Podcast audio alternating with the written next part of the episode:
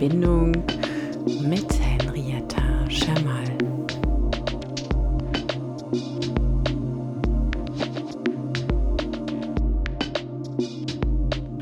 Hallo und herzlich willkommen zu einer neuen Folge von In Balance. In dieser Folge spreche ich mit Martin Weinhardt. Martin und ich haben uns bei einer Aufstellungsausbildung in München kennengelernt und einiges zusammen erlebt. Martin, magst du dich selber mal vorstellen? Das mache ich gerne. Ich muss dazu sagen, dass ich es gar nicht gewöhnt bin, über mich zu sprechen, weil mein Beruf bringt es mit sich, andere zum Sprechen zu bringen. Äh, ich zähle mich zu den Glücklichen, die ihren Traumberuf äh, machen können ich wollte das, äh, seitdem ich, glaube ich, 17 bin, ähm, Filme machen und habe da schon angefangen, äh, eigene Träume zu verfilmen, so mit Super 8 und so. Und dann bin ich mit, durch einen kleinen Umweg über die Uni, äh, da habe ich ein bisschen äh, Philosophie und Ethnologie studiert, bin ich dann an die Filmhochschule München gekommen. Mhm.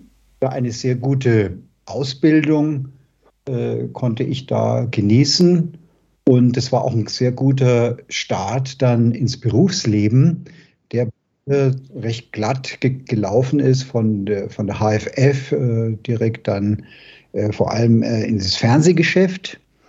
Und da tummle ich mich jetzt seit über 30 Jahren. Mhm. Ich habe äh, eigentlich so gut wie alle Genres äh, eigentlich gemacht und jetzt seit sieben Jahren mache ich vor allem Dokumentarfilme, äh, was mir besonders Spaß macht, weil es meiner Neugier so entgegenkommt und meiner Abenteuerlust und äh, meiner Freude daran, andere Menschen gut kennenzulernen. Und das ist eben der Vorteil oder das Besondere an meinem Beruf, dass ich nicht nur äh, interessante Gespräche mit, mit Menschen führen kann, sondern dass ich die am Schneidetisch dann immer wieder mir anschauen kann und sozusagen ein vertieftes Verständnis von den Menschen bekomme, weil oft rauschen die Dinge ja an einem vorbei, auch im Gespräch. Und das, den Subtext, das äh, Feine, das äh, Nuancen, entgehen einem. Und, und das empfinde ich als besonderes Privileg, dass ich so äh, Menschen besonders gut kennenlernen kann und sozusagen dann auch ihre Besonderheiten und ihre Eigenheiten dann äh, gut herausarbeiten kann, mit dem Ziel, dass die sich dann anschließend auch wieder erkennen. Ja. Mhm. Sehr wichtig, dass die Leute dann auch einverstanden sind mit dem Porträt, das ich dann über sie mache. Okay, und bevor wir da jetzt auf deine letzten oder neuen Projekte eingehen, interessiert mich total, wie du ähm, eigentlich wusstest, dass du das werden wolltest. Ja, also das, das war schon sehr früh. Und äh, das war so, dass ich äh, nach einem so eine Art Schlüsselerlebnis äh, ich bin als Jugendlicher auf einen Kirchturm raufgestiegen, der eingerüstet war. Mhm. Und äh, da bin ich so erschrocken oben auf, bei, in der Höhe der Turmuhr, weil ein Vogel oder eine Taube da direkt vor mir da rausgeflattert kam. Und äh, ich kam da nicht mehr runter. Es hat, glaube ich, eine Stunde gedauert, weil ich äh, so, ich weiß nicht, wie man das nennt, so eine Art Muskelstarre oder so, ich konnte mich nicht mehr bewegen. Oh, okay. Äh, dann bin ich da runtergestiegen, dann irgendwann ganz langsam. Und seltsamerweise, völlig, also das Unbewusste hat mich geleitet. Äh, meine Eltern waren im Urlaub. Ich bin in das Bett meiner Mutter, habe ich mich äh, gelegt und habe da so einen Traum dann gehabt, der wie ein Film war. Also ein, ich habe also meinen ersten Film quasi geträumt nach diesem besonderen Erlebnis. Und dann hatte ich das Glück, einen Freund zu haben, der äh, organisatorisch begabt war und der dann eine Kamera aufgetrieben hat und so. Und dann haben wir einen ersten verrückten äh, surrealistischen Kurzfilm gedreht und der, der hieß Sichel aus Sonne. Und so ging das dann. Super. Das war quasi der Einstieg. das war der Einstieg. Ja, es war also ganz stark eben äh, aus, dem, aus dem Unbewussten heraus, aus dem mm. Traumgeschehen eigentlich heraus. Und damals, das war äh, Ende der 70er, ja, äh, da war, damals waren noch so wichtige Regisseure wie Luis Buñuel zum Beispiel. Der mhm. war da hoch im Kurs, das hat man sich angeschaut. Und das waren Surrealisten, die eben das Unbewusste sehr stark thematisiert haben. Äh, oder auch Fellini oder so. Das ist eigentlich die Welt, aus der ich komme als junger Zuschauer. Und das hat mich natürlich auch sehr, sehr stark beeinflusst. Mhm. Inwiefern? Wenn man als, äh, als 17-Jähriger so Filme sieht, wo äh, seltsame Dinge passieren, ja, über das Begehren erzählt wird, über Demütigungen, über das Gespenst der Freiheit, dann wühlt einen das auf als junger Mensch. Also mich hat das aufgewühlt und es kam tatsächlich auch äh, die, das, das Bedürfnis, ähnlich frei mhm. äh, arbeiten zu können und sich selber kennenlernen zu, zu dürfen dabei. Also das eigene Unbewusste zu erforschen mittels der Filmkunst. Also das war eigentlich ein wichtiger Antrieb, eine wichtige Motivation für mich, diesen Beruf auch zu ergreifen, mich selber kennenzulernen, mich selber zu entdecken. Ja, sehr spannend, toll. Und das Unbewusste begleitet dich ja auch heute noch und ich glaube, das ist wahrscheinlich dann auch der Grund gewesen, weshalb wir uns auf dieser Aufstellungsausbildung begegnet sind, weil du hm. da auch noch weiter forschen wolltest oder? Ja, das ist, das war insofern ganz interessant, weil ähm, als Filmemacher hat man natürlich immer Distanz äh, zu seinem Thema, zu seinem Sujet, auch zu den Menschen. Das ist auch wichtig. Und eigentlich wollte ich zunächst einen äh, Dokumentarfilm über diese Aufstellungsarbeit machen. Ah. Dann äh, gemerkt habe, das ist jetzt eigentlich mehr Art ein Vorwand, eignet sich auch gar nicht für einen Dokumentarfilm, aber eigentlich wollte ich selber machen, weil ich selber eine tiefere Erkenntnis wollte über, äh, wo komme ich her, was sind meine Themen, und bis ich das dann gemerkt habe, war es Gott sei Dank nicht, hat es nicht allzu lange gedauert, sondern habe ich das alles mit dem Film weggelassen und habe das dann eben als richtiger Teilnehmer gemacht. Aber ich brauche manchmal so einen kleinen Umweg, um dann drauf zu kommen, was mein eigentliches tiefes Bedürfnis ist. Hm, sehr spannend. Also quasi der Film oder die Filmkunst auch als Weg zu dir selbst. Auf jeden Fall. Also das ist ähm, äh, etwas altmodisch, Heute sind viele Filmemacher ja äh, auch Dienstleister einfach einer Industrie. Mhm. Und das auch, das muss man auch machen, um da äh, sich halten zu können.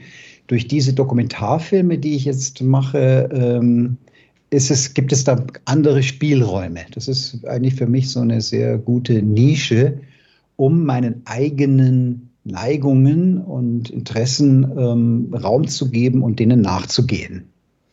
Okay, und wenn du jetzt auch noch mal so zurückschaust, gab es so bestimmte Stationen, ähm, die du kennzeichnen kannst, wo du vielleicht auch selber noch mal so in der Rückschau siehst, dass du bestimmte Entwicklungsschritte gegangen bist? Ja, auf jeden Fall. Also ich habe angefangen als junger Sturm- und Drang-Filmemacher, der vor allem sich selber äh, ausdrücken wollte und konnte das sogar machen mit, mit meinem ersten äh, Spielfilm, den ich gemacht habe. Der hieß äh, Durst, also ein hochobjektives äh, Werk, eigentlich pubertäres Werk. Und dann bin ich so richtig eben in die äh, Filmbranche reingekommen und habe vor allem auch äh, Krimis gedreht und habe es aber immer geschafft, ähm, doch eine persönliche Handschrift da zu entwickeln. Und äh, insofern hat mir das auch äh, sehr viel Spaß gemacht, mhm. mit solchen Daten umzugehen, wo du natürlich auch äh, jetzt gerade was Teamführung und so weiter anbelangt, ähm, ja wirklich äh, sehr stark gefordert bist und es ist auch sehr anspruchsvoll. Und da habe ich sehr viel dazu gelernt, weil am Anfang war ich natürlich auch ein, äh, ja, also unerfahren und äh, barsch und äh, zum Teil also bestimmt auch ein unfreundlicher Mensch, der einfach nur sich durchsetzen will und äh, ja, seine Vision irgendwie da durchbringen will. Mhm. Im Laufe der Jahre bin ich eigentlich immer milder, immer freundlicher und wenn man so will, auch empathischer geworden. Und äh, das war auch sehr wichtig, weil ähm, man hat als Regisseur eine Machtposition und muss verantwortungsvoll damit umgehen. Äh, in der Zwischenzeit ist das Bewusstsein dafür ja nochmal enorm gestiegen. Und diese Entwicklung habe ich selber auch äh, mitgemacht und da hat es natürlich geholfen, auch äh, solche Seminare zu machen, jetzt sei es bei Franz Rupert oder auch bei Luise Rettemann oder so, mhm um eben in eine gute äh, Teamführung, also um das auch immer besser zu lernen. Also du hast da quasi so einen besseren Zugang zu dir selbst entwickelt und warst dazu dann auch, äh, warst danach dann oder dadurch äh, in der Lage, dann auch besser mit anderen Menschen umzugehen. Kann man das so sagen? Auf jeden Fall. Also es ist natürlich auch so, dass äh, die Erfahrung äh, immer hilft, äh, die Souveränität äh, wächst und äh, man muss sich nicht mehr so beweisen. Und äh, ist natürlich dann ein entspannterer Umgang mit allem, weil der Druck als solcher ist unglaublich groß. Da geht es ja auch um viel Geld, das einem anvertraut wird. Und es gibt eben ganz knallharte Interessen auch von Sendern, von Produzenten äh, und das ist oft sehr mit Reibung verbunden und da gibt es Interessenskonflikte. Und äh, gerade da ist es besonders wichtig, ähm, äh, Eleganz zu entwickeln und ohne sich sozusagen aufzugeben, seine Sachen zu vertreten, äh, ohne andere Leute zu verprellen. Und das ist mir früher nicht so gut gelungen. Da war ich eben so eine Art Berserker. Äh, das ist mir dann äh, immer besser gelungen im Laufe der Jahre. Man wird halt ruhiger und äh, auch ein bisschen gescheiter. Okay, und das hört sich ja auch so an, als wäre das manchmal ganz schön stressig. Du hast eben von innerem Druck auch gesprochen. Ähm, was hast du denn persönlich so für Strategien entwickelt, um gut damit umgehen zu können? Ähm, also bei mir ist es so, dass ich mit dem Druck als solchen sehr gut umgehen kann. Also ich brauche das sogar in meinem Leben, weil es mir so eine Art Thrill, so eine Art Adrenalin gibt. Also ich kann mich da sehr gut drin bewegen. Für mich war es eher schwierig, wenn es dann vorbei war. Mhm. Also dieser, wenn ein Projekt vorbei ist und mit dieser Ruhe, mit dieser Stille dann umzugehen, äh, das hat mich oft viel mehr gestresst als äh, der Stress selber.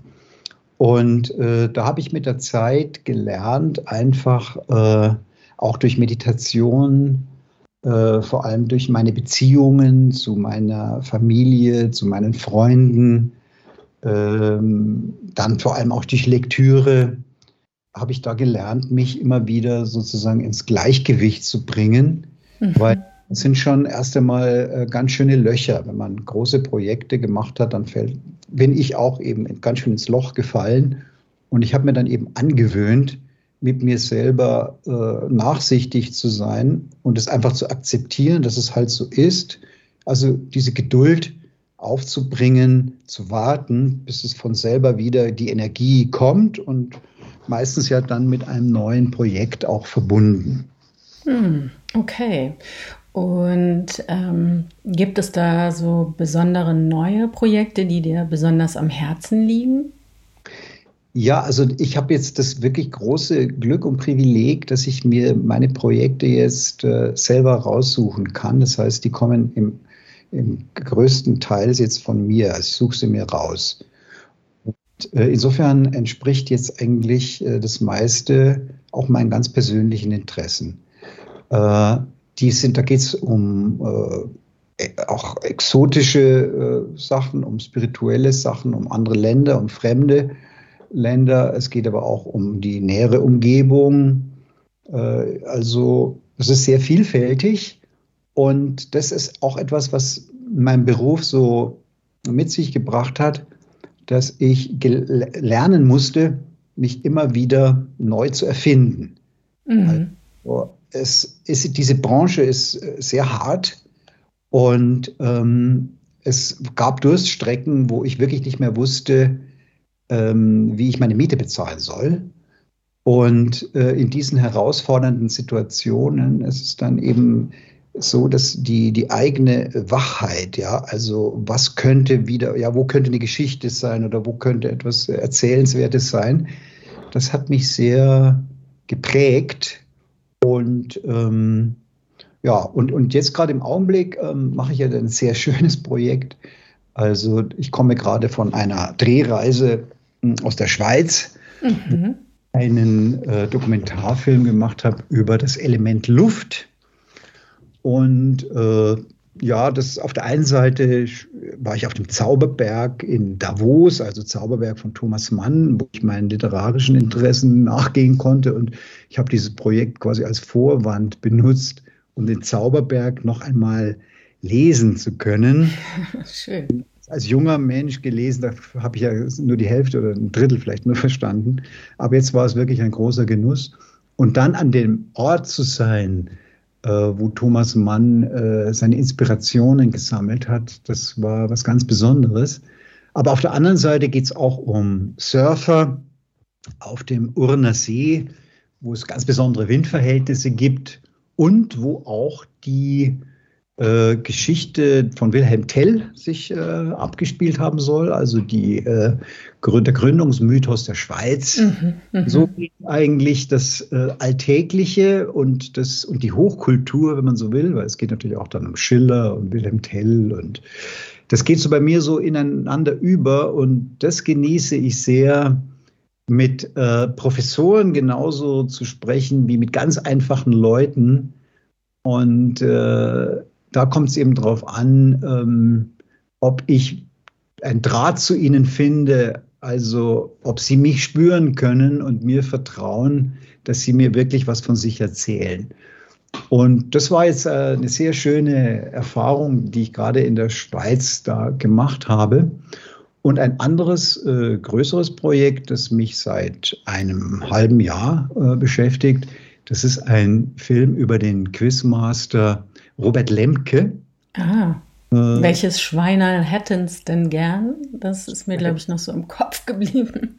Genau, und da ist eben das Interessante, dass ein Mensch, der so als Rateonkel der Nation äh, in der Erinnerung äh, der meisten äh, geblieben ist, ein äh, verblüffend dramatisches und, und auch hartes Leben hatte, weil er Verfolgter des äh, Naziregimes gewesen ist, das aber äh, in der Nachkriegszeit dann verschwiegen hat, beziehungsweise nicht darüber reden wollte, äh, über seinen jüdischen Vater. Und so kann ich dann äh, ein Stück äh, Nachkriegsdeutschland erzählen, äh, das also absolut faszinierend ist und wo ich dann eben sehr viel lese und äh, recherchieren. Das macht mir viel Spaß und Freude, richtig einzutauchen. Und ja, damit bin ich jetzt äh, beschäftigt, gerade mal. Genau. Und ich denke gerade auch noch so ein Projekt, von dem du mir erzählt hast, was sich so im Osten der Republik äh, abgespielt hat. Das fand ich auch sehr interessant. Magst du davon noch mal was berichten? Ja, das sind eigentlich zwei, das sind eigentlich zwei Filme. Ähm, der eine ist ein, ein langer Dokumentarfilm und äh, es war so, dass ich, das war in der Corona-Zeit, dass ich gelesen habe von einem rechtsextremen äh, Gastwirt äh, in, in Südthüringen, äh, mit dem man irgendwie reden kann, ja, weil der hatte irgendwie ein ganz interessantes Interview im Deutschlandfunk gegeben. Und dann dachte ich, äh, jetzt nütze ich mal die Zeit, äh, wo ich nichts anderes machen kann und fahre da mal hin und rede mal mit, mit ihm und auch mit den Leuten drumherum, die in seiner Nachbarschaft quasi äh, da leben, mhm. mal wissen, was da eigentlich wirklich los ist. Weil ähm, es ist ja so, dass die meisten Dinge, die wir äh, wahrnehmen, äh, erfahren wir aus den Medien. Mhm. Es ist eine direkte, unmittelbare Auffassung der Wirklichkeit, sondern es ist immer schon gefiltert, vermittelt, ja, also ungefähr 80 Prozent. Mhm. Und das ist eben das Gute an meinem Beruf, dass ich äh, überall hinfahren kann und mir mein eigenes Bild und es quasi die Dinge in Augenschein nehmen kann. Und das war dann eben auch sehr verblüffend, vor allem das zivilgesellschaftliche Engagement um diesen Gastwirt da herum. Also ich habe eine Gegend, eine Region kennengelernt, die äh, unglaublich vielfältig ist und die so interessant ist mit ganz interessanten Leuten. Und da gibt es sogar auch ein spannendes Festival äh, von, von einem Prinz Chaos, der da mhm. ein Musikfestival macht und so. Das heißt, es ist eine Gegend, die eigentlich total bunt ist, aber sie wird einfach etikettiert als rechts, AfD-Wählerschaft und so weiter. Und, und diese Klischees zu durchbrechen und ähm, mit Wirklichkeit aufzufüllen, also das finde ich das, das Gute an meinem Beruf. Auf der anderen Seite ist es so, dass ich auch diesem rechtsextremen Gastwirt, äh, auch dem bin ich äh, erstmal als Mensch begegnet. Mhm. Und das war auch der Grund, warum er dann äh, sehr offen mir gegenüber erzählt hat, wo er herkommt, warum er so geworden ist und so. Und das sind die Dinge, die mich wirklich interessieren, also unvoreingenommen und erst einmal ohne gleich zu urteilen, äh, herauszufinden, warum etwas so ist, wie es ist und äh, dem nachzugehen. Also das, das, ähm, das war super spannend. Und über dieses Projekt bin ich dann äh, zu einem Dorf gekommen, äh, das direkt an der Grenze äh, lag oder immer noch liegt äh, von Thüringen und, und Franken. Und, ähm, und das war halt wahnsinnig spannend, weil äh, die äh, ein, ein, ein, Grenzdorf waren, das im Sperrgebiet lag. Das heißt, da sind auch von DDR-Seite kaum Leute reingekommen. Das heißt, die waren ganz für sich und eigentlich abgeschlossen und, und abgeschirmt von, von aller Welt. Und jetzt äh, haben die da ein, äh, so eine Art Traktor-Treffen organisiert, wo drei bis 4.000 Leute in dieses 100-Seelendorf kommen. Und das hat mich unglaublich beeindruckt. Und äh, darüber habe ich dann einen äh, Film gemacht, der heißt eben Im Sperrgebiet. Interessant. Und äh, der kommt jetzt dann auch am 1. Oktober dann im, im BR. Und ich freue mich eben immer, wenn ich äh, gegen die landläufige Meinung, ja, gegen die Leute, die schon immer Bescheid wissen, wie etwas ist, wenn ich denen ähm, sozusagen mehr, es gibt ja diesen Wort, das Wort der, der äh, Ambiguität oder der mhm. Valenz, ja. Also, dass man sieht, unsere Wirklichkeit ist nicht mit einem Schwarz-Weiß äh, Denken und Gucken, der ist nicht Herr zu werden kannst nur mit unendlichen Graustufen und äh, ja, mit, mit dem Mut, Widersprüche als solche äh, zu akzeptieren. Nur so kann man sich der Wirklichkeit angemessen nähern. Also das ist jedenfalls die Erfahrung, die ich gemacht habe. Ja, und da spielt es ja in deinem Beruf auch so eine große Rolle, wie auch in meinem Beruf, mit welcher Haltung man den Menschen so gegenübertritt. Also wenn man wirklich ganz offen und mit dem Herzen dabei ist und wirklich neugierig auf die Menschen ist, dann spüren die Leute das auch und ähm, man begegnet dann ja als erstes einfach wirklich dem Mensch ganz unabhängig von irgendwelchen Bewertungen und Etikettierung. Und das finde ich dann auch immer sehr interessant, was sich dann auch ähm, so zeigt, warum Menschen wie ähm, geartet sind oder was deren wirkliche Beweggründe sind, um ein bestimmtes Verhalten zu zeigen. Ja, auf jeden Fall. Also das geht nur dann, wenn du wirklich authentisch bist mit den Leuten, weil die merken das ganz schnell, wenn du irgendwelche äh, geheime Ziele verfolgst oder wenn du sie, wenn du dich über sie äh, stellst oder so, dann ist da nichts zu holen. Und das ist auch gut so. Die Leute sind ja doch äh, intuitiv schlau, also die allermeisten, und, und, wissen, woran sie sind. Und äh, Gott sei Dank habe ich offensichtlich diese Gabe, dass die Leute mir gerne etwas erzählen. Und das ist meine Wahl als Dokumentarfilmer.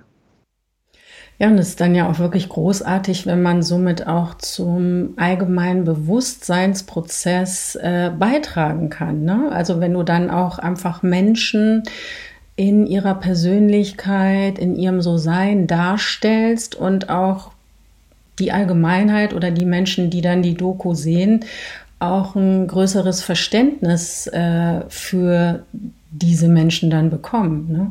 Auf jeden Fall. Äh, es ist manchmal ein bisschen traurig, dass ich davon äh, nicht so viel mitkriege, wie die Filme dann wirken auf die Leute. Ich hatte allerdings einmal ähm, ein, oder zweimal ein, eine ganz tolle Erfahrung damit, weil beim WDR, die haben so einen YouTube-Kanal, einen YouTube-Doku-Kanal, wo man kommentieren kann als äh, Zuschauer. Und da habe ich mal gesehen, wie die Leute reagiert haben auf einen Film von mir, nämlich äh, der heißt Hartmut der Hypochonder. Zu um einen ganz extremen äh, Menschen, der, den, ich, den ich sehr liebenswert finde, aber der auch ein bisschen skurril ist. Und ähm, die Leute haben es so gutiert, dass er nicht vorgeführt wird, sondern dass er äh, empathisch und ohne es zu kommentieren einfach äh, sich entfalten kann. Mhm. Wir haben auch gutiert die Machart, also dass das, äh, weil für mich ist wichtig eine Art äh, poetische äh, Filmsprache, die auch mit Andeutungen arbeitet und die nicht immer alles ausspricht und immer alles klar benennt, sondern wo Freiräume sind für Assoziationen und für, ja, also für Gefühle. Mhm. Und, äh, das hat mir unheimlich gefallen, also diese Kommentare da zu lesen, und äh, das war schön, aber das ist eben selten, weil diese Kommentarfunktion meistens äh, nicht zur Verfügung steht. Da war es. Hm. Okay. Und was würdest du denn oder was kannst du, was möchtest du den Hörerinnen und Hörern dieses Kanals gerne mitgeben? Ähm, ich meine, du hast ja auch viele Erfahrungen gesammelt und äh, viele Learnings in deinem ganzen Prozess gehabt. Was sind vielleicht so deine Top 3, die du weitergeben könntest? Das ist eine sehr schwierige Frage, die Top. Meine Learning. Ja, dann Top 1 Aha. geht auch. ich, muss, ich muss dir sagen, also es war so, dass eigentlich ähm, also aber im, im Arbeitskontext, also äh, jeder Film, den ich gemacht habe, hat mir wieder etwas gelehrt. Die Leute, die ich da kennengelernt habe, diese ganz unterschiedlichen Leute, äh, der Kontakt mit denen, äh, das hat mich immer weitergebracht. Ich habe bei allen etwas gefunden, was in mir selber Resonanz hatte. Und deswegen ist für mich, glaube ich, das Wichtigste, nicht nur im beruflichen, auch im privaten Kontext, äh, Kontakt. Also ich kann mich entwickeln, indem ich wirklich in Kontakt gehe, in Kontakt bin mit anderen Menschen, indem ich sie wirklich spüre, indem ich da mitschwingen kann, indem ich sie verstehe. Also das ist äh, für mich das, das Wichtigste gewesen, wie ich mich entwickeln konnte. Und äh, die zweite Sache ist äh, die, dass für mich eben ganz wichtig ist, die gute Beziehung zu meinen beiden Töchtern, äh, zu meinen Freunden, zu meinen Freundinnen, zu, zu, den Leuten, die mich begleiten, schon seit langer Zeit. Also ich habe Freunde, die kenne ich jetzt seit äh, 35 Jahren. Ja. Und äh, das ist halt sehr schön, wenn man sagt, guck mal, die haben dich äh, schon erlebt, wie du da völlig äh, aufgelöst und verzweifelt irgendwo rumgesprungen bist. Und, und jetzt sehen die dich ähm, in deiner ganzen Entwicklung und ähm, das ist immer wieder so eine gute Rückversicherung. Das heißt also Freundschaften zu pflegen, Beziehungen zu pflegen, das ähm, hat mich immer wieder gehalten, äh, auch in schwierigen Situationen. Und damit verbunden eben auch der Humor, der damit äh, einhergeht, weil äh, zum Beispiel ich reagiere sehr gut darauf, wenn ich nicht ganz so ernst genommen werde. Und von alten Freunden ist es so, dass ja häufig die ganz schnell mit äh, Gelächter reagieren auf bestimmte äh, seltsame Angewohnheiten oder einen bestimmten Charakterstil. Und das tut mir sehr gut und äh, da konnte ich mich immer weiter entwickeln. Ja. Also es ist eigentlich so dieses annehmen. Ne? Also dass die Erfahrung, dass man dich so sein lässt und ähm, das, was du ja auch beschreibst, ist die Neugierde anderen Menschen gegenüber, ne, die du auch so sein lässt und äh, durch dieses Verstehen und auch mit dem anderen in Kontakt gehen, dann dich auch wieder neu kennenlernen. Das, ist, glaube ich, das, das ist der, das Schlüsselmoment. Also äh, es gibt nichts äh, Wohltuenderes, als wenn man so sein kann, wie man ist. Auch mm. manchmal, sage ich mal, ein bisschen zwickt. Ja? Also, also ich habe gerade viel bei, bei Thomas Mann gelesen, da gibt es so einen schönen Ausdruck, der sagt, also schwach motivierte Lachlust. Ja? Also, sowas, also wenn man, äh, ich kann ganz schön rumgackern, ja, also ich finde viele Sachen sehr, sehr lustig. Und für manche Leute ist es dann äh, gar nicht nachvollziehbar. Äh, aber da auch akzeptiert zu werden in den seltsamen Seiten, ja, die man so hat, das ist ähm, nährend und äh, das hat mir immer gut getan. Auf der anderen Seite, wenn du mich so fragst, fällt mir schon noch ein dritter Punkt ein. Also für mich ist schon sehr wichtig auch eine geistige Orientierung. Und die habe ich auch bei meinen Projekten schon auch gefunden, sei es eben äh, in der Literatur, also ich habe mich viel mit Schiller beschäftigt oder auch mit Dostoevsky, aber eben auch mit äh, spirituellen Meistern. Zum mhm. Beispiel äh, in Phasen, in denen es mir nicht gut ging, hat es mir sehr geholfen, mich mit Rumi zu beschäftigen. Mhm. Großer Lehrer und Mystiker und Dichter und über den ich auch mal einen Film gemacht habe. Ähm, und der ist der, der Begründer der tanzenden Derwische. Und äh, mich da rein zu vertiefen, in, diesen, in den Sophismus zum Beispiel, äh, das ist äh, für mich äh, sehr wichtig gewesen und hat mich äh, in meiner spirituellen Entwicklung auch, äh, hat mir sehr geholfen. Ja. Oder auch äh, zum Beispiel, ja, also gibt es alle möglichen. Also ich habe immer wieder gerne mich mit C.G. Jung beschäftigt. Mhm. Äh, also das war für mich genauso wichtig, äh, die geistige Auseinandersetzung mit äh, Leuten, die, äh, wo ich mich orientieren konnte. Mhm. Und wenn du sagst, so geistige Auseinandersetzung, wie meinst du das konkret? Also es das heißt, dass ich mich wirklich vertiefe in die ähm, Schriften, in das Denken dieser Menschen. Mhm. Mhm. Und das heißt vor allem erstmal äh, lesen, sich vertiefen und nachdenken, nachdenken darüber. Ja, also zum Beispiel, es gibt eine, es gibt ähm, bei Rumi gibt es eine Sache, die, äh, die finde ich wunderbar. Da gibt es so, das nennt sich Bird Songs. Das ist, sind so ähm, Gedichte, so ganz leichte, ganz kurze Gedichte, die allerdings nur auf Englisch übersetzt worden sind. Aber eines von diesen Gedichten, das hat mich begleitet, vor allem dann, wenn es mir nicht gut ging. Und das hat mir immer sofort geholfen. Und das ist ganz kurz, das darf ich vielleicht mal kurz äh, vorlesen. Gerne. Das heißt, ähm, My spirit saw how dull and down I was and came and sat laughing on my bed, holding my brow. Und dann sagt eben der, der Geist, mein Geist, sagt zu mir, Sweetheart, I can't bear to see you like this. und, und diese Haltung, also dieses, ein, ein, ein, ein Geist, der, der auch immer da ist, ja, der weiser ist als ich, aber der auch zu mir gehört, mhm. mich ähm, anlacht oder vielleicht auch auslacht und sagt, ich halte es nicht aus, dich so zu sehen, ja, wie du hier rumhängst. Das war, hat mich eben immer erinnert an das, was noch in mir ist und wo ich gerade im Augenblick keinen Zugang habe, aber was nicht weg ist. Und das war für mich ganz wichtig. Also auch so sich selber so ein bisschen auf die Schippe nehmen und so ein bisschen über den Dingen stehen. Meinst du das auch so? Ja, auch. Also, weißt du, in der Filmbranche ist es so, dass du sehr oft mit Niederlagen, mit Scheitern, mit Projekten, die nicht zustande kommen, konfrontiert bist. Und du denkst natürlich, die Welt geht unter. Aber es ist lohnend, äh, sich daran zu erinnern, dass man immer noch ein Dach über dem Kopf hat, dass man etwas zu essen hat, dass man gesund, mhm. dass man Beziehungen hat.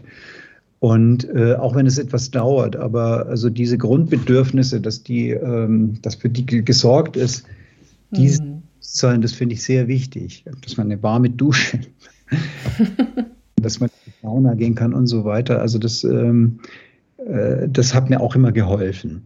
Auf der einen Seite. Und, und auf der anderen Seite hm, war mir eben immer wieder, gerade wenn es dir nicht gut geht oder wenn du so depressive Phasen hast, äh, dass doch das klare Bewusstsein gestärkt wird, dass da etwas in mir ist, was nicht abstirbt. Und mhm. bei, bei C.G. Jung gibt es einen sehr schönen Ausdruck dafür, der spricht von der goldenen Saat. Die goldene mhm. Saat, die quasi du mit deiner, mit, als Kind schon mitbekommst und die vielleicht nicht äh, zur Reife kommt, die nicht äh, gedeiht, ja, die, die schlummert, aber sie stirbt nicht ab. Und es ist eigentlich in jeder Phase deines Lebens, dass du da dich hin orientieren kannst. Und dann wächst irgendwann etwas.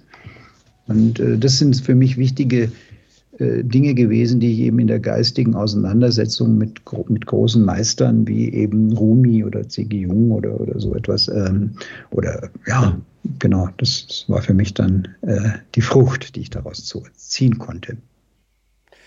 Ja, super. Herzlichen Dank dir, lieber Martin, für das schöne Gespräch. Ähm, ich ja, hoffe, wir sehen uns bald mal wieder und ähm, können uns dann live mal wieder darüber austauschen, was so alles los ist. Und ähm, dir erstmal alles Gute.